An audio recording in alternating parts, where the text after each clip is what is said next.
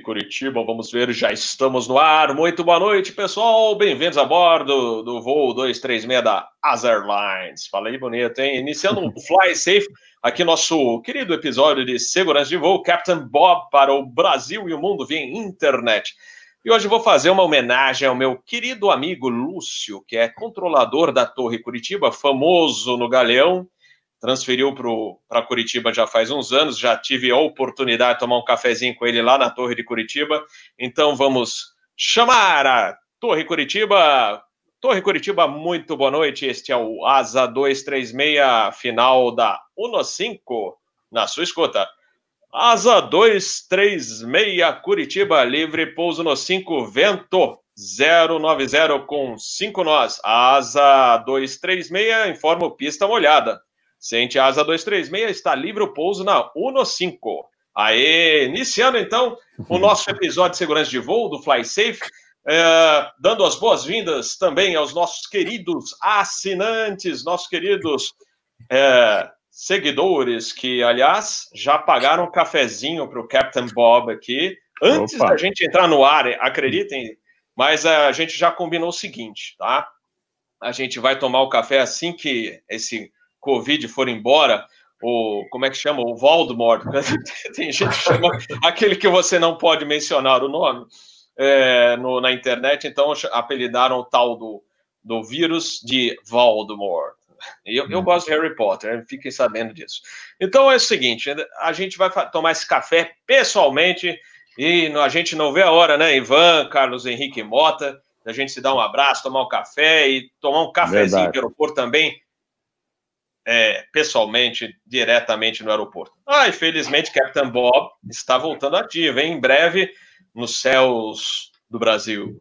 Maravilha. Graças a Deus, graças a Deus. E, aliás, parabéns também, felicitações ao Berenstein, nosso amigo aqui do canal, Eduardo Berenstein, que também foi acionado para o retorno ao voo. Ele participaria, inclusive, do episódio do Fly Safe na quinta pede desculpas, mas ele estará embarcando para nós. Olha, mais cafezinho, ó. Muito obrigado. Vamos lá, vamos lá, vamos lá. Você sabe que o meu computador aqui hoje está meio Lentium. É, não é o. Vocês lembram desse Lentium? É, não é questão de BIOS, byte idiota operando sistema, é questão de Lentium. então, o, é, o Berenstein não estará no Fly Safe da quinta-feira, mas estará, teremos também o Lupoli, e, que é, foi do CENIPA, ele participou recentemente de um Fly Safe conosco, e o mestre Soares, de regulamentos de tráfego web. E a gente vai falar de Runway Incursion, que esse é, assunto a gente já falou é, várias vezes, diversas vezes, inclusive no episódio sobre o acidente de Tenerife, e voltaremos a falar novamente, porque requer muita atenção por parte dos pilotos e também dos controladores de voo. E a gente já viu erros de controladores e de pilotos, infelizmente dos dois. Então é um, algo que a gente tem que tomar muito cuidado. E hoje o episódio será sobre o voo 163 da Saudi. Mas antes vamos dar as boas-vindas a alguém que já, já estou vendo que está de camiseta do canal Asa, comandante Ivan Carvalho. Ficou bem, hein? Lógico, depois de refugiado aqui, Robert Mota, é um prazer de novo, assinante, estar aqui para a gente bater aquele papo é, e trazer um pouquinho de discussão sobre mais um evento, infelizmente, um acidente com fatalidades que ocorreu alguns anos atrás, mas tem muita coisa para a gente aprender. Positivo, Carlos Henrique Mota. Henrique Mota, você está no Triple Seven, o Ivan tá no 20 agora, né? Porque ele é, desceu do 30 por causa de, de idade, né, Ivan? Sem fazer e... bullying aqui. aqui. É, pois é, pois é.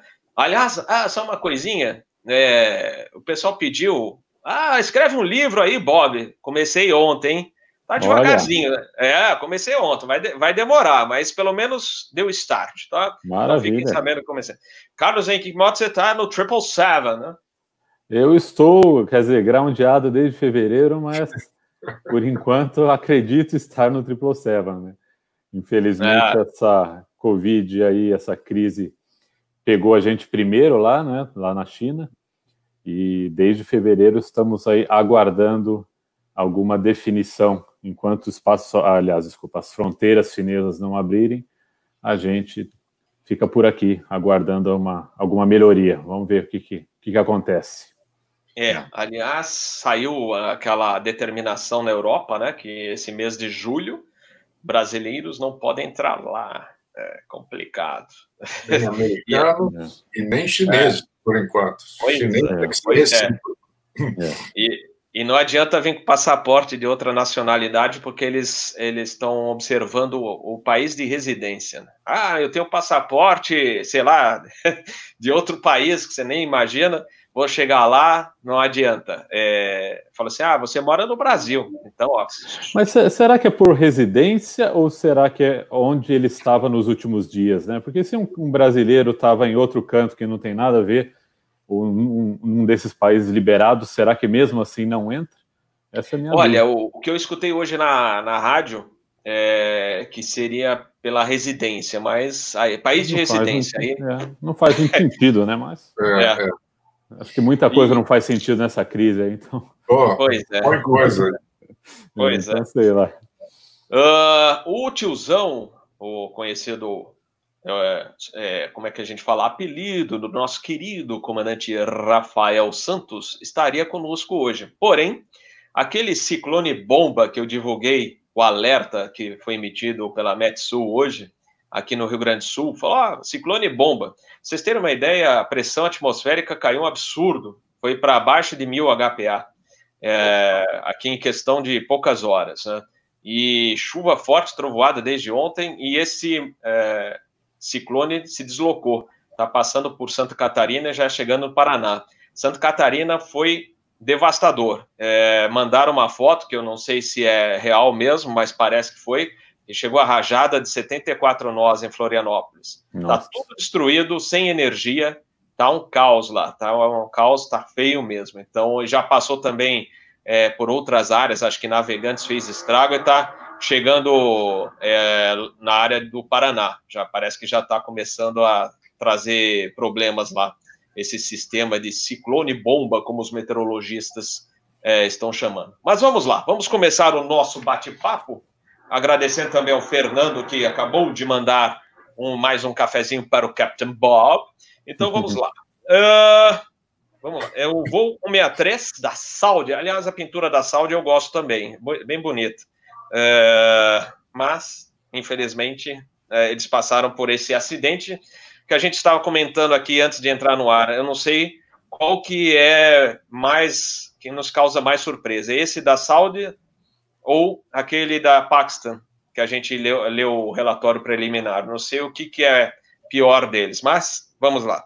Uh, esse acidente foi com L1011 200, o prefixo Hotel Zulu Alfa Hotel Kilo. Tinha 287 passageiros, 14 tripulantes. É um acidente que aconteceu uh, em 1980. Tá correto, né, Ivan? Isso. Eu, é, eu aqui acabei não anotando, mas foi em 1980. É, 19 de agosto de 80. 19 de agosto, isso aí. Inclusive, eu mandei ontem esse relatório para o comandante Binder, que voou na Varg também, né, né Ivan? Estava conosco no lançamento aí do, no livro do comandante Souza Pinto, e o Binder escreveu assim: Nossa, que absurdo, né? Ele não lembrava desse acidente, uh, mas ele lembra que naquela época, em 1980, as questões de CRM é, ainda não, não estavam. É. Não se falava de CRM, então as coisas eram mais difíceis, então gera outra história. Mas, de qualquer maneira, é um bom exemplo, é um bom exemplo de, do que não fazer. Não façam isso, pelo amor de Deus. Façam uma boa coordenação de cabine e a gente vai discutir isso ao longo do episódio. Vai falar um pouco do acidente, vai falar o que, que tem que ser feito. Né? Então vamos lá. Uh, esse avião veio de Karachi, pousou uh, em Riad, fez uma escala e decolou uh, para Jeddah, né? na Arábia Saudita. Essa empresa é Saudi Arabian Airways, né? Uh, seis minutos após a decolagem, soou um alarme de fumaça no porão. E aí, eles estavam em ascensão para o nível de cruzeiro. Quando eles passaram, o, eles iam no nível 350, uh, eh, aí eles decidiram retornar. Isso aí eles estavam cruzando já o nível 220. Dois minutos depois, a fumaça já estava. É, quando eles decidiram o retorno é, para Riad, aliás, esse aeroporto, inclusive, não, não é mais usado pela aviação comercial, só é, virou base aérea. É, ou já atendia como a Força Aérea e agora só ficou como Natal. Natal também, antigamente, é, Força Aérea e aviação comercial é, operavam juntos e hoje é só Força Aérea no antigo aeroporto Natal, tá? E aí essa fumaça chegou na cabine de passageiros. Vocês lembram que no episódio é, sobre cinzas vulcânicas, eu falei do Captain, agora vou falar da Speedbird, da British Airways, como eles falam no rádio, é Speedbird. Então, o cara, com calma e elegância, fez um speech, né? Que mesmo o avião, né, nesse caso do British, que os, os caras talvez iam fazer um pouso de emergência sem os quatro, potência nos quatro motores. Os, passa, os, passageiros estavam na calma, sem histeria. Nesse caso foi ao contrário. Teve até briga a bordo, de tanta histeria que foi. Um Deus nos acuda. Não hum. adiantou o comandante pediu, eh, depois pedir assim: calma, gente, calma. A bagunça já, já estava instalada a bordo. E vocês imaginam, né? Um avião com 287 passageiros. É, foi um, um, um Deus nos acuda. Mas, de qualquer maneira, o avião prosseguiu para pouso. Olha só que coisa linda, cara. Fumaça a bordo é terrível. É a pior coisa que pode ter, eu acho, no, no, nos aviões. A gente pode listar algumas coisas. É ter fumaça no avião. E o cara conseguiu pousar. Só que primeiro ele deu uma instrução absurda para a sua tripulação de cabine. Não fez nenhum preparo adequado e falou assim: quando pousar, não é para evacuar, tá? Aguardem meu comando. Ah, beleza. Só que e o que, que ele teria que ter feito? Pousa o avião, aplica o parking brake, vamos lá para fazer evacuação. Chama os bombeiros, já, os bombeiros já tinham que estar tá lá, já, acho que já estavam, na realidade, já estavam lá. É, já estavam prontos. Só que o cara não parou, não parou lá. Ele parou, ele chegou, fez o pouso bonitão, né? Provavelmente. E aí, em vez dele comandar a evacuação, não, ele decidiu taxiar, livrar a pista, e foi taxiando e taxiando. Não, porque, Torre, eu vou cortar os motores, tá? vou fazer bonitinho. Só faltou, ele falou, acho que eu vou até o terminal para chegar, desembarcar bonito tal. O que, que aconteceu? A fumaça se espalhou, ninguém conseguiu mais falar com ninguém, e morreram todos. Porque quando o avião parou, finalmente parou, e, e o pessoal dos bombeiros esperando o pessoal abrir as portas de emergência para sair todo mundo. E ninguém saía, até que eles por fora conseguiram abrir as portas. Mas já era tarde, o fogo tomou conta do avião, fumaça, morreu todo mundo, inclusive o comandante, que falou assim: ó, oh, espera que depois eu comando a evacuação, e não comandou a evacuação onde deveria ter comandado, porque se tivesse comandado lá, esse, essa tristeza, essa tragédia não teria acontecido. Faltou CRM, que não existia, faltou coordenação de cabine e treinamento, é, porque inclusive isso está mencionado lá numa das causas, é treinamento adequado para essa situação. Eu acho, não sei, Ivan e Carlos Henrique Mota, acho que eles não treinavam a evacuação de emergência após o pouso. É, é difícil acreditar uma situação dessa. Mas eu vou passar então a palavra para vocês, que o Bob já falou demais. Ivan Carvalho, está contigo a palavra.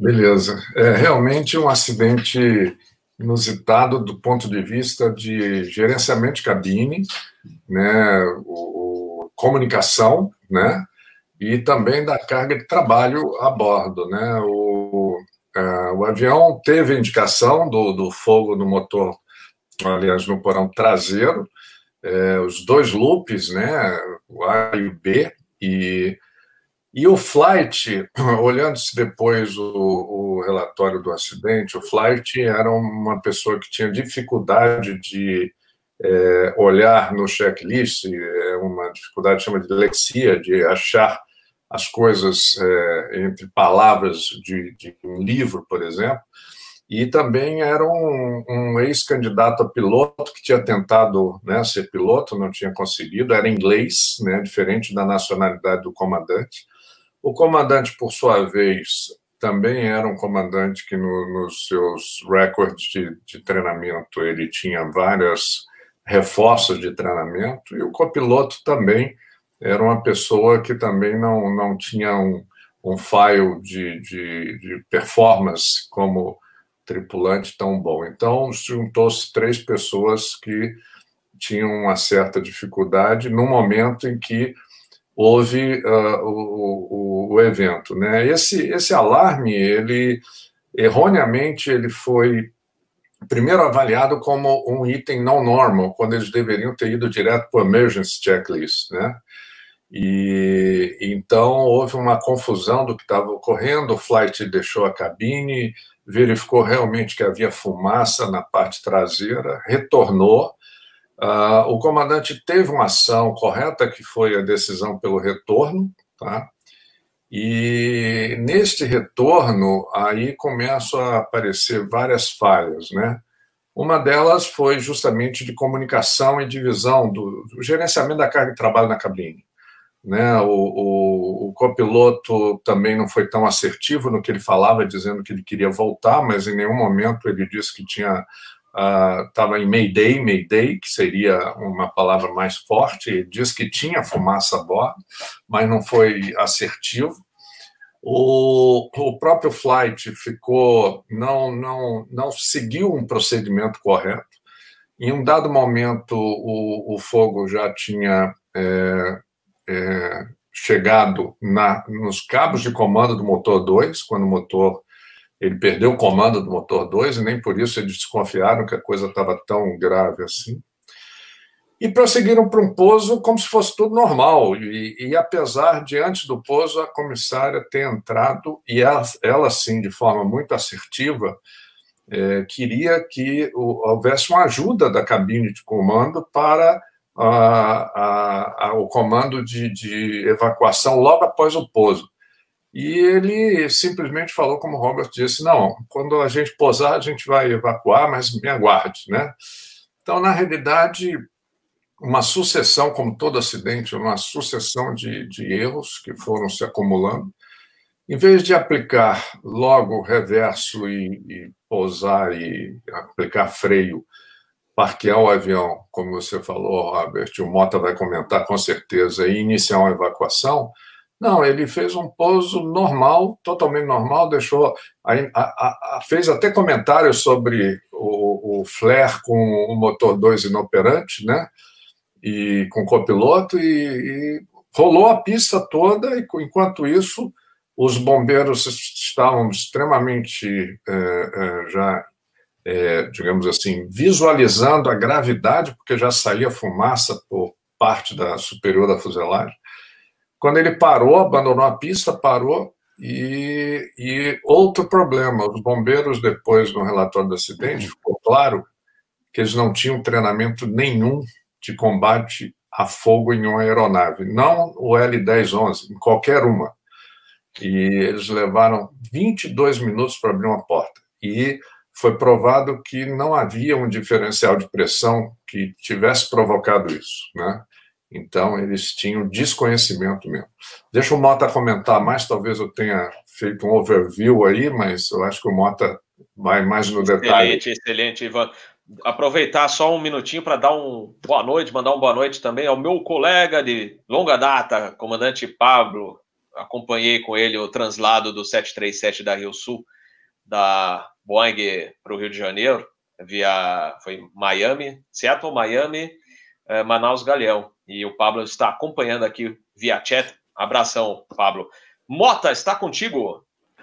Maravilha. É, eu, eu acho que vocês deram já bem o overview do que foi esse acidente, né?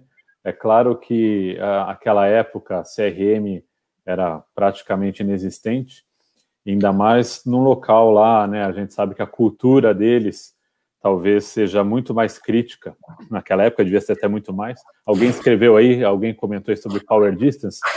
E é verdade, você imagina para um copiloto novinho daquele, para ele um, interceder ali ah, sobre alguma decisão do comandante, né? Ah, apesar que nesse acidente eu acho que tem uma coisa além, né? Que o Ivan já destacou bem. É um azar danado dos três pilotos serem, ah, os três tripulantes, no caso, né? Serem problemáticos, né? O, o engenheiro de voo, flight, né? Como o Ivan destacou, ele, ele tentou, ele era piloto de aviões menores, aí ele tentou aplicar para comandante, não deu certo para copiloto não deu certo, e ele acabou indo para flight pagando o próprio curso, que a Saúde falou, oh, tá bem, você quer o emprego de flight, mas você paga seu curso. ele pagou e estava ali. Uh, o copiloto era novinho, mas também com problemas de, de treinamento, uh, e o comandante também com vários problemas de treinamento. Então, tinha o power distance? Eu acho que sim. Porém, acho que até o copiloto, eu, mesmo que ele fosse novo e inexperiente, mas ele soubesse exatamente o que estava acontecendo e que ações tomar, talvez ele tivesse a oportunidade de ser mais assertivo com o comandante. Então fica aquela dúvida: será que ele também não, não, não estava tão ciente, assim, a consciência situacional dele também estava baixa, ou realmente foi só o power distance que evitou que ele intercedesse de, de alguma forma, né? Ah, é aquilo, eu, eu acho que é o pior, o Robert falou bem, acho que o pior pesadelo de um piloto é fumaça a bordo, não há dúvida, né? E eles tiveram ali a sorte, se é que pode falar isso, né? Mas de acontecer num momento que ainda sete minutos, né? Oito minutos depois da decolagem, quer dizer, ainda dava tempo de, de colocar esse avião no chão. Foi o que eles fizeram, mas depois foi, infelizmente, aquela atrapalhada que a gente que a gente viu, né? Uh, muito disso, na minha opinião, uh, influenciado pelo flight. Ele se atrapalhou bastante, né? Ele é, ele, ele, não conseguiu nem. É engraçado, porque ele. Primeiro, ele se confunde e fala que é só um loop. E de Isso. repente, é, de repente, ele não, é o A e o B. E aí, quando ele fala para o comandante que é o A e o B, o comandante fala para ele, então é real. Ele é, é real. Quer dizer, então, em vez dele ler o procedimento, ele foi lá atrás ver como é que estava a fumaça. Totalmente. Volta com a informação que realmente tem fumaça, mas mesmo assim eles não, ele não toma ação, né? É, quer dizer, é impressionante mesmo. Uh, o, eu não sei se o nível de treinamento ele congelou, mas realmente é, é, é um troço assim que é, chega a ser inacreditável, né? O mais difícil eles fizeram, conseguiram pousar esse avião, tiveram uma grande chance de salvar, se não todo mundo, mas a grande maioria, e é uma pena que o resultado foi, foi esse, né? Lamentável. É, eu quero só acrescentar que o Mota foi muito claro, havia, eu acho que é pela cultura o Power Distance, mas no relatório fala que é, do momento que ele tocou, se ele tivesse usado toda a reversão e o freio e tivesse comandado a evacuação, provavelmente ele teria salvo todo mundo. É, foi uma conclusão. Provavelmente eles avaliaram esse tempo entre a, o toque e, e a possível parada com esses recursos, porque, como alguém disse agora aqui no canal, é, fumaça ou fogo a bordo é o pior evento que a gente pode ter dentro do avião. O Suicero 111 foi, foi um problema desse também. É, a avaliação disso tem que ser muito rápida e a decisão tem que acompanhar também essa velocidade. E eles tiveram uma, pelo menos uma decisão acertada, que foi retorno imediato, né? É, do momento que o flight, como o Mota falou, era ele, ele só se deu conta que realmente era tão grave assim quando ele voltou e disse: É, eu acho que nós temos fumaça e fogo a bordo, né? E, mas, infelizmente, daí em diante, a cadeia de eventos só, só atrapalhou o desfecho final. Então, foi é. muito é engraçado Daí... que o Flight, até na final ali, ele, ele volta a falar do loop, não, mas agora apagou, porque acho que chegou um momento que apagou de novo, não sei, já tinha queimado tudo, e ele volta a falar, não, mas agora apagou, quer dizer, pô, o cara foi lá atrás e viu a fumaça. Ele devia ser o primeiro a falar, gente, para esse troço e evacua. Não, ficou, mas agora parou, vai ficar tudo bem, né? Ele fala alguma coisa assim, o avião na final ali. É realmente, ah, assim, inacreditável. Ô, Mota, eu vou aproveitar que você voou na BRA. Não foi na BRA que aconteceu o caso de fumaça no porão de um voo que saiu de Salvador? Não, eu acho que foi na. Não foi a BRA, foi a. a como é que chamava aquela empresa? Nacional, né? Nacional. Nacional. É. Ah, tá. Nacional, é. Teve um problema é de fumaça, chamar... eu lembro. É. é bom chamar a atenção do pessoal. É, principalmente não o pessoal da aviação que já, tá, tá, é, já está acostumado, mas os passageiros, quem se esse vídeo chegar a passageiros que às vezes embarcam, não, não são passageiros frequentes, ou mesmo para aqueles que são frequentes e às vezes esquecem, tomem muito cuidado, isso o Ivan vai ressaltar e o Mota também, com o que vocês despacham na bagagem, né? É. que vai no porão. Porque às vezes vocês têm que ver, é, ou tá na, na, na, passagem, quando você compra o e-ticket, tem alguma é, orientação, quando você está fazendo procedimento de compra da, do, da passagem, tem no check-in também, em vários pontos é, do aeroporto, eles alertam sobre isso. Então, a gente teve esse caso no Brasil, eu acho que, então, o Mota está lembrando que foi um avião da Nacional, que decolou e voltou em emergência com fogo no porão. E era é. carga despachada para o passageiro na mala.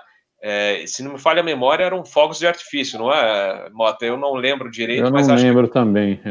É, é mas é, cuidado. É ressaltar, Robert, que você levantou um ponto importantíssimo para todos os nossos assinantes aí, pessoal. É, já tivemos casos recentes, bem recentes, por exemplo, conjuntos que vão fazer shows levando material pirotécnico. Para vocês terem ideia, o mesmo material que inflamou a boate Kiss.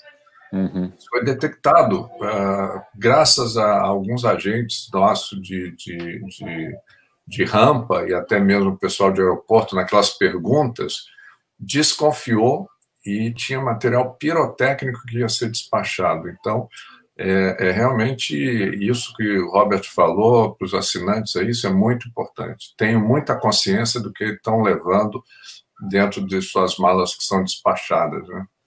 E mesmo aquelas é. que estão de mão também, que o pessoal exagera e coloca coisa que não pode. É.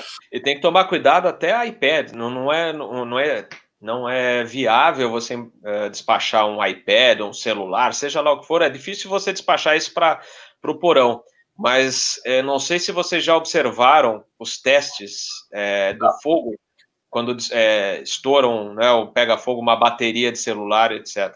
O negócio é. é, feio e pega fogo rápido, não é, Ivan? É, pega fogo rápido, tem uma liberação de energia térmica extremamente forte, extremamente rápida, a ponto de às vezes você não conseguir nem chegar perto para fazer o combate, né? Então, é, é principalmente baterias soltas. Baterias soltas são um perigo, né? Então, mesmo que você tenha seu laptop, seu é, muito cuidado também que ele não caia, não fique entre o banco e, poxa, eu já vi uma experiência que um cara pegou um, uma ponta, um canivete de ponta e jogou em cima de um, de um telefone velho com a bateria, ele se inflamou assim rapidamente. Então, tem que tomar muito cuidado. É. E outra coisa, pro, essa, essa mensagem é para os aviadores. Eu já falei, inclusive, aqui no FlySafe. Né?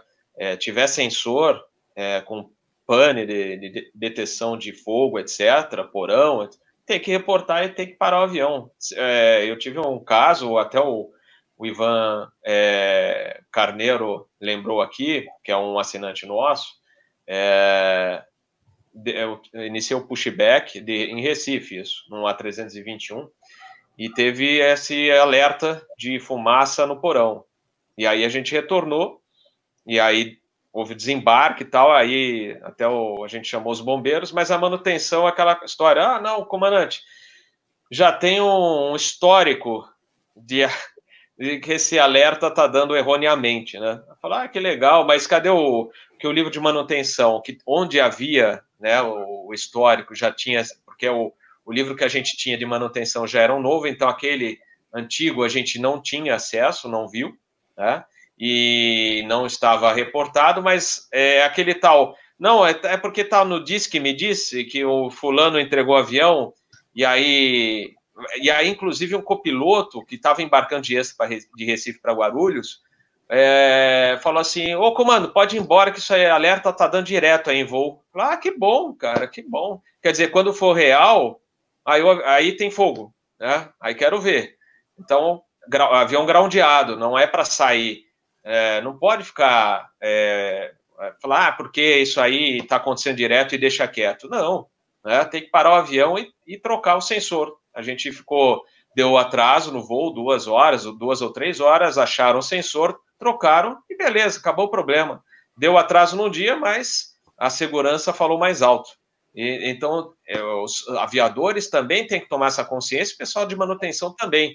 Né? Agir sempre com seriedade, é, se é algo que, que merece é, esse tipo de atenção, a gente faz lembrar, né, isso faz lembrar, não era fogo, mas é aquele acidente da Lapa, do 737-200, essa empresa argentina que já não existe mais, lá no Aeroparque, que eles tinham um alerta de configuração de flap é, que sempre disparava, disparava, até o dia que eles foram decolar do Aeroparque e, e o, ouviram um barulho, mas falaram, ah, isso aí é o tal do alerta que está dando aí direto, alerta espúrio de, de configuração de flap, só que naquele dia era o flap, eles tinham esquecido mesmo de baixar o flap para decolagem e aí bateram é, logo em seguida, após a decolagem, morreu todo mundo. Então é, é algo sério, não pode se deixar isso assim tão é, na, na, na, complacência entre aviadores, pessoal de manutenção, não é, Ivan? Isso. Outro aspecto que você falou, esquecimento, e mostra como o pessoal do Saudi também estava mal treinado, é que se eles tivessem ido logo para o emergency checklist, eles teriam colocado máscaras, né? Porque primeiro fumaça, isso é um item é, de memória, né? Que a primeira coisa, o pessoal na cabine usa máscara para poder manter a sua integridade e trazer o avião com toda a segurança para o chão, né? E eles não usaram em nenhum momento o checklist de emergência. Então, foi outra falha que, pelo menos, poderia ter dado um, um, uma sobrevida para a tripulação do cockpit também, né? Então, é, falha atrás de falha, né? É verdade, é verdade. Só uma correção, eu falei Ivan Carneiro, é Igor, Igor Carneiro, desculpa, Igor. É que é, Ivan para cá, Ivan para lá, e a gente acaba falando. é, Igor, desculpa aí. Uh, mas é isso aí, eles é, realmente é aquilo que a gente falou no início. Eu acho que houve falha no treinamento deles, né, em simulador, etc., porque não é possível. A gente sempre treina diversas situações, né? E a evacuação de emergência é uma delas, né? Para tudo quanto é caso ah, fogo, fogo não controlar no motor, vai fazer evacuação, não vai, ou qualquer outra coisa, né? A gente tem que estar atento, né? É, Mota, gostaria de comentar também? É, eu acho que é basicamente, né, Robert, é o marco desse, desse acidente é realmente o CRM, né? É claro que a gente está falando em outros tempos, hoje fica até mais fácil de analisar isso, porque é, é uma área que evoluiu demais né, na aviação uh, o CRM. E a gente, e naquela época, realmente, a gente sabe que tanto Power Distance e, e todos os conceitos, os pequenos conceitos ali de CRM, uh, ah, que a gente hoje enfatiza tanto, né, eles não tinham naquela época, né? Então, é, é muito claro que nesse voo um, ah, foi o que faltou e gravíssimo, porque é, era uma, a, como a gente já comentou aqui, acho que a pane mais grave, ou a pior pane que a gente pode ter e, e, e, uma pane que realmente é um problema técnico que realmente deveria envolver muito o CRM, não é pouco, não, é muito, porque tem a participação até dos comissários atrás, é, e ela, como foi dito aqui, fez, parece, aparentemente um, um serviço muito bacana, né? Ela quase que assumiu a liderança, foi lá na cabine, mas os outros aspectos do CRM realmente faltaram, né? Comunicação, assertividade, liderança, né? O comandante não, não, não liderou essa equipe, né? A consciência situacional. Caramba, gente, a gente está com um avião aqui cheio de fumaça, vamos voltar, vamos evacuar.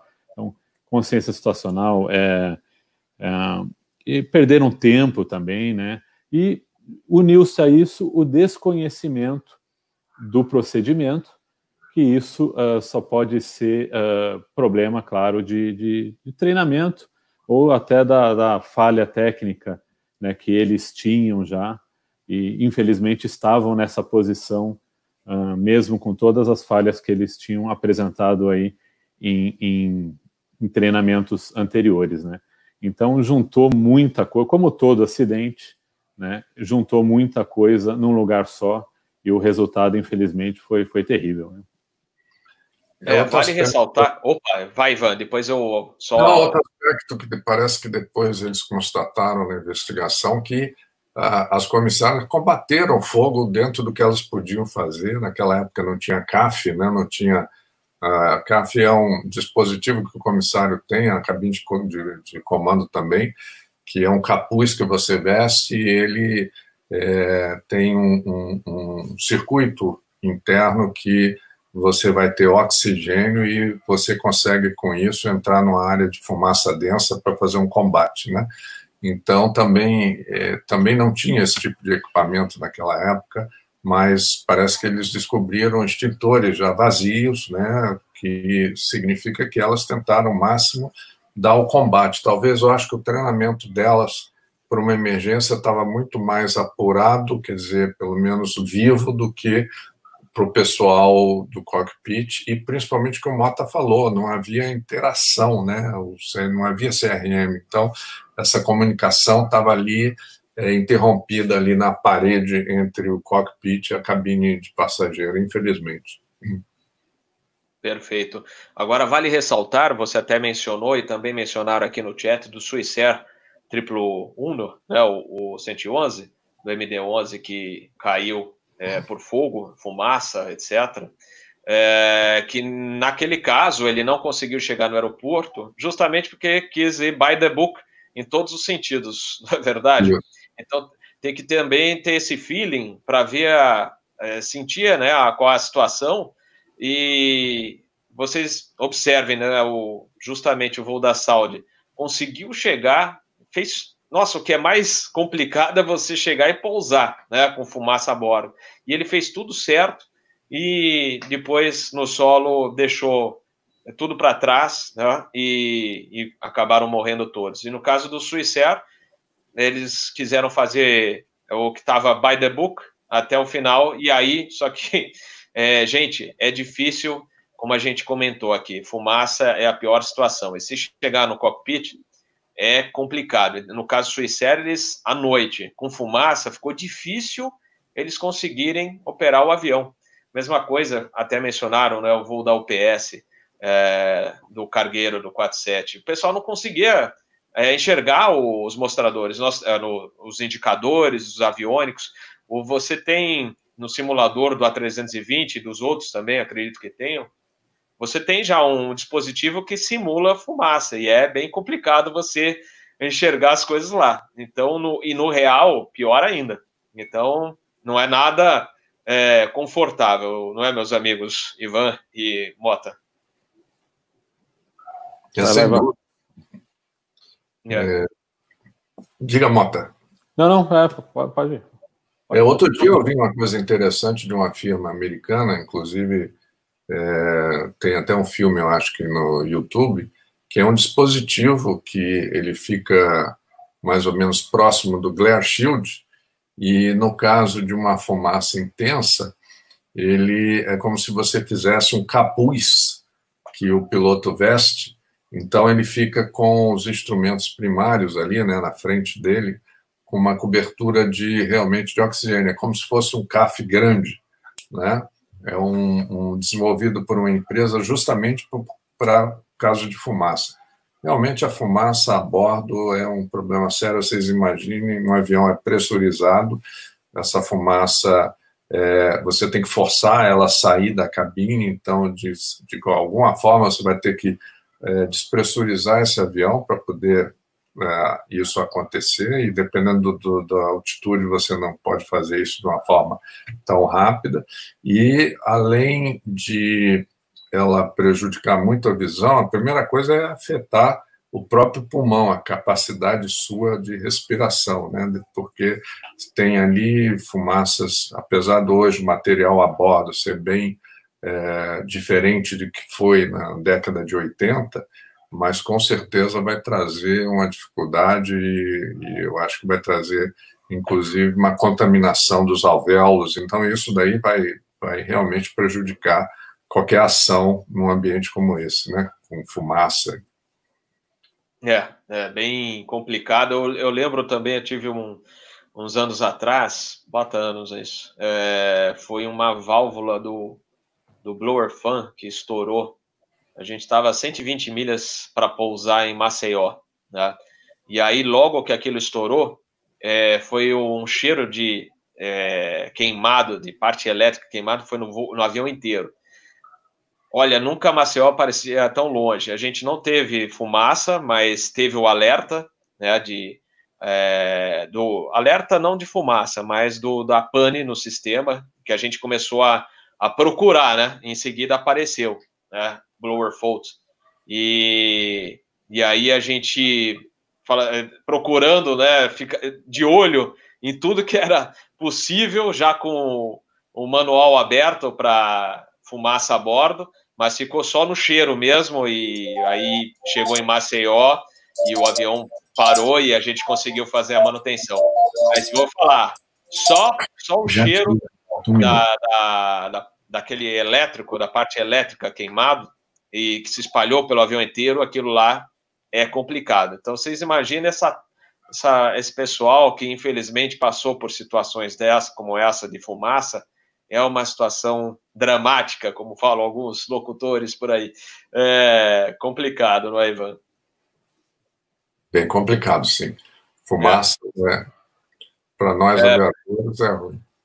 É, perguntaram aqui se é melhor subir ou descer. Tem que descer, inclusive, porque em certos é, procedimentos você tem que, como o Ivan falou, vai ter que despressurizar, tem que fazer um monte de. Na realidade, você vai fazer uma sequência de procedimentos é, para checar onde está vindo fogo. Porque às vezes, se você não consegue determinar, será que é na parte elétrica? Será que são nas PECs, na parte de ar-condicionado? Então você vai ter que fazer diversos é, é, checks, né, para ver se você consegue determinar de onde vem é, esse fogo, né, ou essa fumaça. Se você conseguir determinar, melhor, e, a, e ainda mais apagar. Agora, fogo no porão realmente também é outro, é, é uma situação é, complicada, ou qualquer outro tipo de fumaça ou de fogo não controlado a bordo, porque dependendo de onde você estiver, vai fazer o quê? Não tem para onde ir, não é, não é verdade, pessoal? É verdade. Inclusive, é. eu não sei, eu não, não tenho claro conhecimento do como era o checklist aí do LM11 nessa época, né? Mas é, esses acidentes todos causados por fumaça, tanto esse quanto o Valujet, o, o Suicero, o próprio UPS, eles trouxeram algumas alterações também nos procedimentos de emergência, né?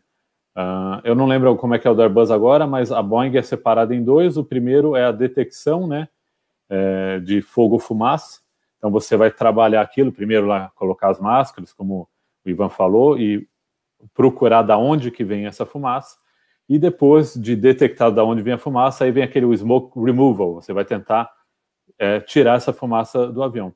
Mas o, ambos os checklists eles enfatizam que não espere terminar o checklist para iniciar uh, um alternado, né, para iniciar o seu procedimento para o aeroporto mais próximo. Então, é, eu não sei se naquela época já era assim, né, talvez não, talvez essas melhorias vieram com todos esses acidentes, mas é, só essa, é, essas palavras, né, esses dados desse checklist, a gente vê como, como é uma pane realmente que não se pode perder tempo, né? Tem que realmente uh, procurar um aeroporto o mais rápido possível, e, e, isso eles conseguiram, né? Infelizmente, depois só não gerenciaram bem essa a, a situação depois disso, né? Perfeito. Ivan, gostaria de comentar? É, eu, eu, acredito que o Mota colocou muito bem. Eu acho que nessa época ainda, o, o, eu acho que já deveria ter um procedimento de fumaça, fogo, mas talvez não como hoje nós temos, que você tenta isolar a fonte né, do fogo e da fumaça, e depois você, inclusive, prossegue com a remoção da fumaça. Mas é, o, eu acho que é, apesar deles terem tido muita sorte, porque quando eles resolveram voltar, Riad estava sem tráfego nenhum, inclusive é, liberou o retorno deles sem nenhum problema. Se eu não me engano, era um procedimento VOR no retorno, se eu não me engano.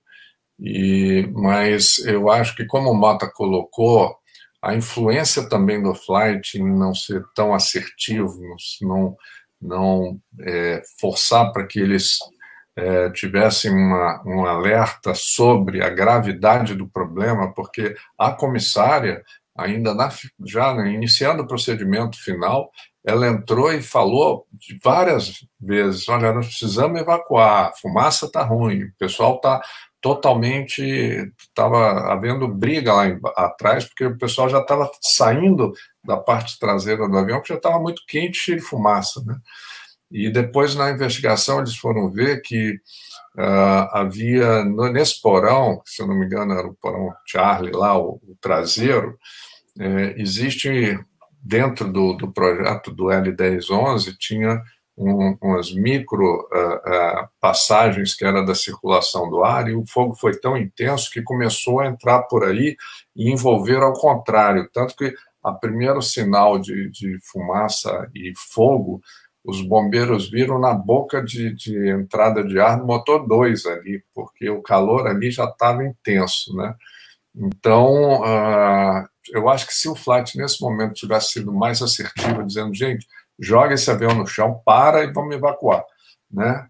Eu acho que isso teria elevado a consciência situacional do, do comandante, do copiloto, para que fosse feito isso. E outro, né? Estavam sem máscara, isso foi também outro fator super contribuinte para eles perderem a consciência também e morrerem junto, né?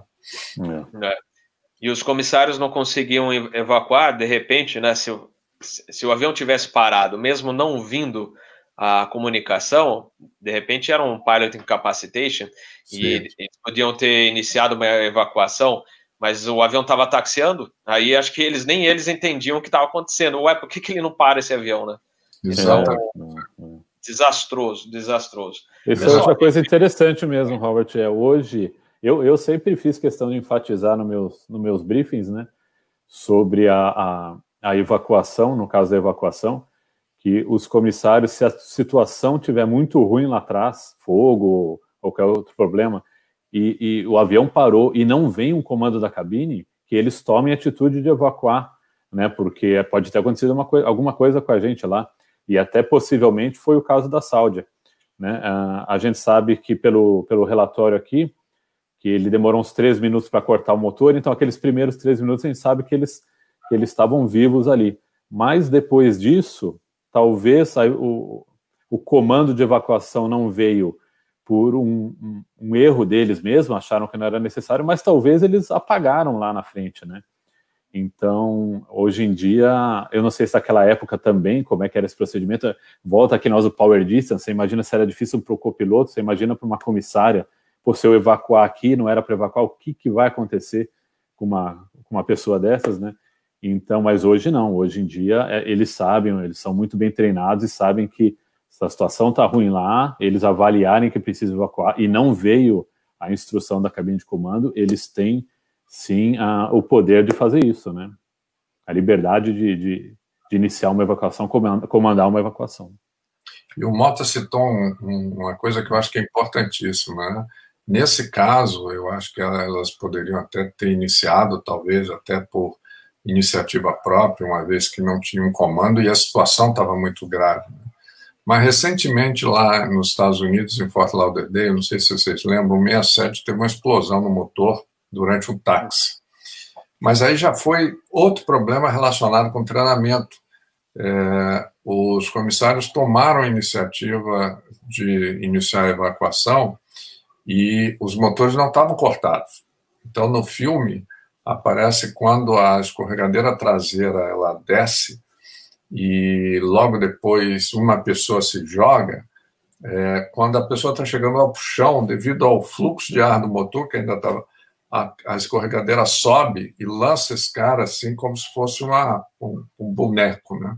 E ele, ele quebrou as pernas. Então, é, é, é uma situação extremamente também é, apesar de todo hoje o treinamento conjunto, né, CRM, é, mas uma evacuação, é, digamos assim, dessa que não, não é preparada, é, eu acho que teria também salvo muita gente, né? apesar de ser uma manobra que tem que ser muito bem coordenada.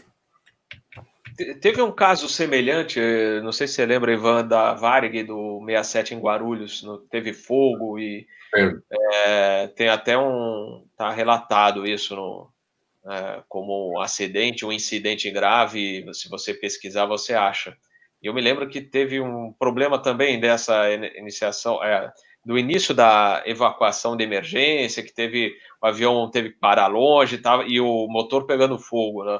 É, é, eu não recordo agora os detalhes, mas a gente pode até um dia abordar novamente esse caso. É um pouco, lembra um pouco esse da do 67, né? É, da, acho que é uma empresa da Venezuela que estava em Fort Lauderdale, né? Isso era um charter, né? Era, não, não era um, um voo regular, mas era um charter. E, se eu não me engano, de Guarulhos foi uma falha do disco da turbina que é, ele se fragmentou e pegou fogo, o motor, logicamente, pegou fogo. O, o, foi uma falha incontida, pedaços da, da turbina furaram a asa também. Então, foi um, um evento também bastante complicado, mas graças a Deus não teve, eu acho que não teve nenhum, só teve gente ferida, mas ninguém morreu. É, e vale o lembrete para os passageiros, não levem seus pertences na evacuação. A gente tem aquele caso do é, avião, acho que era de uma empresa russa, né? É, que o avião Socorro. faz um. Socorro.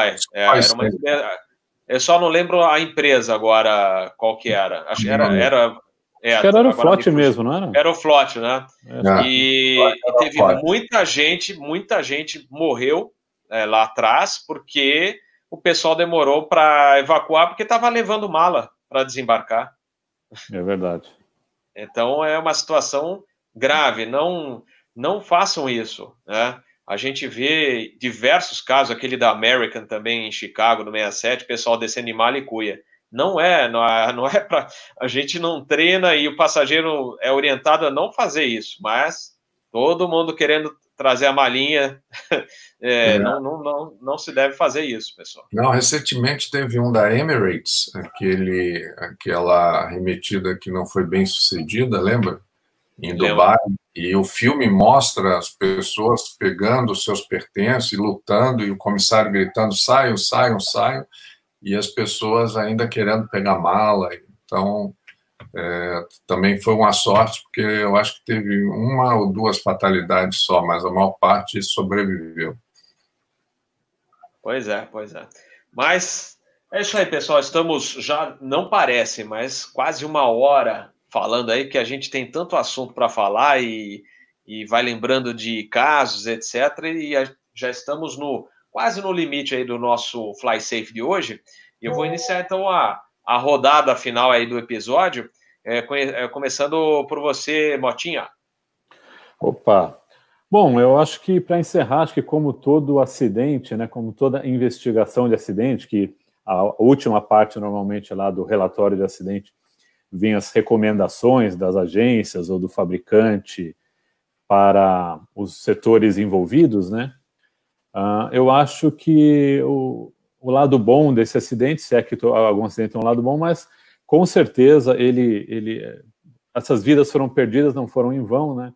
Com certeza esse acidente é muito estudado e contribuiu muito, né? Não só para a mudança de treinamento, que isso está uh, escrito no relatório, né? Que uh, houve uma mudança drástica uh, no treinamento, mas principalmente aí na, na evolução do CRM né? A gente que eu mesmo, eu, quando entrei na aviação, os cursos que a gente fazia de CRM não passavam nem já já tinha, claro, alguma coisa, mas não passavam nem perto do que a gente faz hoje. Hoje a gente faz várias reciclagens anuais, né?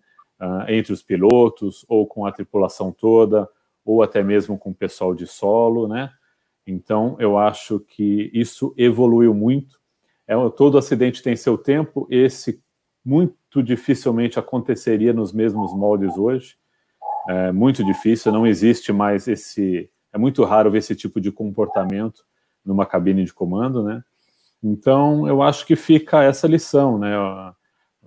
Essas vidas não foram em vão, esse acidente não foi em vão, como não é nenhum deles, e com certeza eles contribuíram para a melhoria e podem ter salvado muitas outras vidas, né?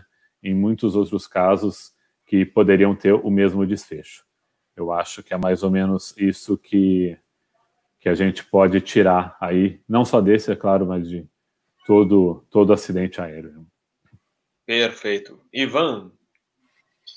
Olha, é, depois o Mota resumiu bastante, eu acho que realmente era, um, era, um, era outra época, como o Mota colocou também, tinha uma cultura é, forte lá, que talvez antes do CRM também é, propiciasse esse tipo de coisa, essa excesso de hierarquia quebra muito o efeito da comunicação ativa entre uh, os tripulantes de um gol, né? Então, eu acho que realmente hoje, uh, depois de um acidente como esse, muitas coisas foram aprendidas, muita coisa foi feita, a gente citou algumas, né? Então, eu acho que evoluímos, evoluímos e, e a gente tem que é, cada vez mais ter em mente que é, qualquer incidente ou qualquer acidente é uma fonte, infelizmente, às vezes, de aprendizado. Mas é, sempre lembrando que segurança tem que ser um hábito da gente. Né? Então. Perfeito. É, só para, antes de encerrar, eu lembrei aqui que é, a gente tem uh, que ter melhorias também na comunicação com os bombeiros. Né? é, especialmente aqui no Brasil, porque a gente tem aquele caso de Confins do 777, que houve falha de comunicação é, entre os bombeiros e a, e a cabine. Por quê? Porque tem que passar pela torre, a torre tem que falar com o comandante, então é um telefone sem fio. Seria interessante, eu acho que. O Mota, você sabe, acho que nos Estados Unidos já falaram, a gente já falou aqui que parece que tem um, um meio do comandante entrar direto em contato via VHF com o líder dos bombeiros na pista, se for o caso, não é? é eles, é, eu não sei se todo aeroporto funciona da mesma forma, mas o que eu pude ver é que sim, eles têm uma frequência de VHF. Eu não sei se exclusiva deles e eles passam essa frequência para os pilotos, pode ser que em alguns aeroportos seja assim, ou que os próprios bombeiros têm uh, a capacidade ali, tem um equipamento que os permita entrar na própria frequência da torre ou do solo, não sei, para comunicação direta. Então, uh, às vezes você vendo incidentes, se você uh, vê as comunicações desse incidente, dá para observar que algumas vezes o piloto sim falou direto ali com, com os bombeiros e para ajudar numa análise externa. Até nesse problema de lembrar, né, problema de fogo no porão, uma das, um dos procedimentos após o pouso é que ninguém abra o porão uh, pelo lado de fora, né? E, e, isso exige, claro, uma comunicação prévia, né? Exige também a comunicação prévia, o CRM, então, com a equipe de solo e também o conhecimento da, do pessoal de solo, sabe, por que não abrir aquilo, né? Se eu não me engano, aquele caso da Nacional que você citou, Robert, se eu não me engano, teve um problema desse, viu? Abriram o porão por fora e e piorou a situação lá. Né? É, tem que ter gente especializada é, do serviço contra incêndio e que saiba lidar com, com esse, esse, tipo de situação. Não adianta lá chegar o pessoal da, da, da, rampa e abrir o porão que pode ter um fogo não controlado, que aí piora, como você mencionou, Mota. É bem lembrado. É. Teve até um acidente, não quero me alongar, Robert, da, se eu não me engano, há pouco tempo da TAI, acho que é um 777, que ele teve uma falha de motor, um, uma falha é, dentro do motor, e ele retornou com o motor pegando fogo, e a coordenação foi feita pelo bombeiro. Inclusive, esse, esse evento está sendo muito estudado, porque o bombeiro, é, em coordenação com o comandante, ele que é, combateu e evitou uma evacuação que poderia ter sido pior naquele momento. É, mas isso daí é uma coisa que foi debatido em alguns fóruns, porque só para você ter ideia que a coordenação tem que ser muito grande, porque o lado direito para o piloto pode não ser o lado direito é, para o bombeiro. É. Ah, né? Ele está vindo numa direção e você está sentado em outra direção. Então, tem que ser uma coordenação muito efetiva. Isso foi uma discussão como seria a melhor forma de uma coordenação entre bombeiros, é, torre e piloto, se, se você tirar a torre no meio, se isso é efetivo ou não. Então, foi uma boa. Eu assisti um fórum sobre isso. Vale a pena um tema para a gente trazer depois no, aqui no ASA. Robert, se tiver 30 segundinhos, só para responder. Manda, uma... aqui, aqui não seu... tem restrição, não. Vamos responder lá. o seu assinante que escreveu ali, André, o nome dele. Uhum. E no, nas aeronaves cargueiras tem um procedimento para despressurizar para ajudar a combater o fogo. É verdade, no 777, o procedimento para fogo no porão principal, no main deck, na verdade, é você descer para 25 mil pés, você despressuriza, coloca a máscara, desce para 25 mil pés e tenta voar uh, mais tempo possível a 25 mil pés, para você não descer de uma vez e ter todo aquele oxigênio que a gente tem lá embaixo. Então você voa uh, o maior tempo possível a 25 mil pés e só desce a 60 milhas do aeroporto, rápido, né? Uh, é um expedite descent, não é um emergency descent, mas a 60 milhas do aeroporto, então você inicia a descida para pouso. Então, André, é isso mesmo, existe realmente, uh, despressuriza, claro, você tira o oxigênio e você ajuda a combater o fogo ali. Muito bom, olha aí, completando a informação do nosso assinante, que, que trouxe né, o assunto e o Motinha matou aí, é, trazendo outros detalhes. Bem legal. Olha, melhor maneira de fechar o episódio com ainda trazendo informações para vocês. Pessoal, queria agradecer a participação dos nossos assinantes e também dos nossos convidados. Carlos Henrique Mota, muito obrigado pela participação no nosso Fly Safe de hoje. E comandante Ivan Carvalho, muito obrigado. É, queria passar para vocês a sequência aí de lives dessa semana. Tem bastante live é, para vocês acompanharem. É, eu só peço que vocês acompanhem qualquer alteração, porque eu tenho escala a partir de amanhã de sobreaviso, tá? É, se houver uma alteração, eu vou postar algum vídeo no próprio canal ou no Instagram também, avisando que houve uma alteração. Mas se não houver alteração, em princípio, nós temos uma live amanhã às três da tarde, 15 horas, com o comandante Souza Pinto. O comandante Souza Pinto foi piloto-chefe na Varig, é, voo 47, inclusive. A família inteira dele é da aviação, né? o pai, o irmão foi, inclusive, presidente da Varig, o engenheiro Fernando Pinto. E ele acabou de lançar um livro, A Trajetória de um Piloto, a gente até mencionou isso no Asa News da sexta-feira, e ele estará amanhã conosco às três da tarde para contar causos da aviação, da história da Varig, que ele, a família tem uma grande ligação com a Varig e, e pode trazer e vai trazer para a gente muitas informações, muitos detalhes interessantes. Então, amanhã, três da tarde, Comandante Souza Pinto. Às seis da tarde, outra live também, é, trazendo um pouco de história para vocês, é, as duas são do cafezinho de aeroporto, bate-papo mais descontraído. Às seis da tarde, nós vamos falar sobre a Cruzeiro, Cruzeiro do Sul, aquela maravilha de pintura do 727, do A300, que saudade. Né? E a gente, em princípio, deve ter o Vitor Cedrini, o Martin Bernsmiller e o comandante Kaufmann, que foi comandante, voou como piloto na Cruzeiro. Então, amanhã, duas lives aí para a gente bater um papinho falando um pouquinho da história da aviação. Agradecendo aí mais amigos, mandando um cafezinho para o Captain Bob. É, e também na quinta-feira, outro Fly Safe, como eu falei, às 18 horas, 6 da tarde.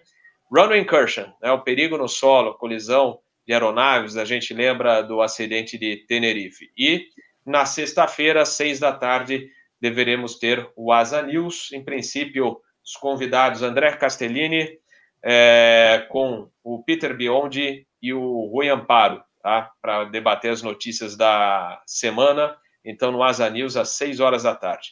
E não esqueçam de compartilhar o vídeo, deixar o seu like, seu dislike, seus comentários.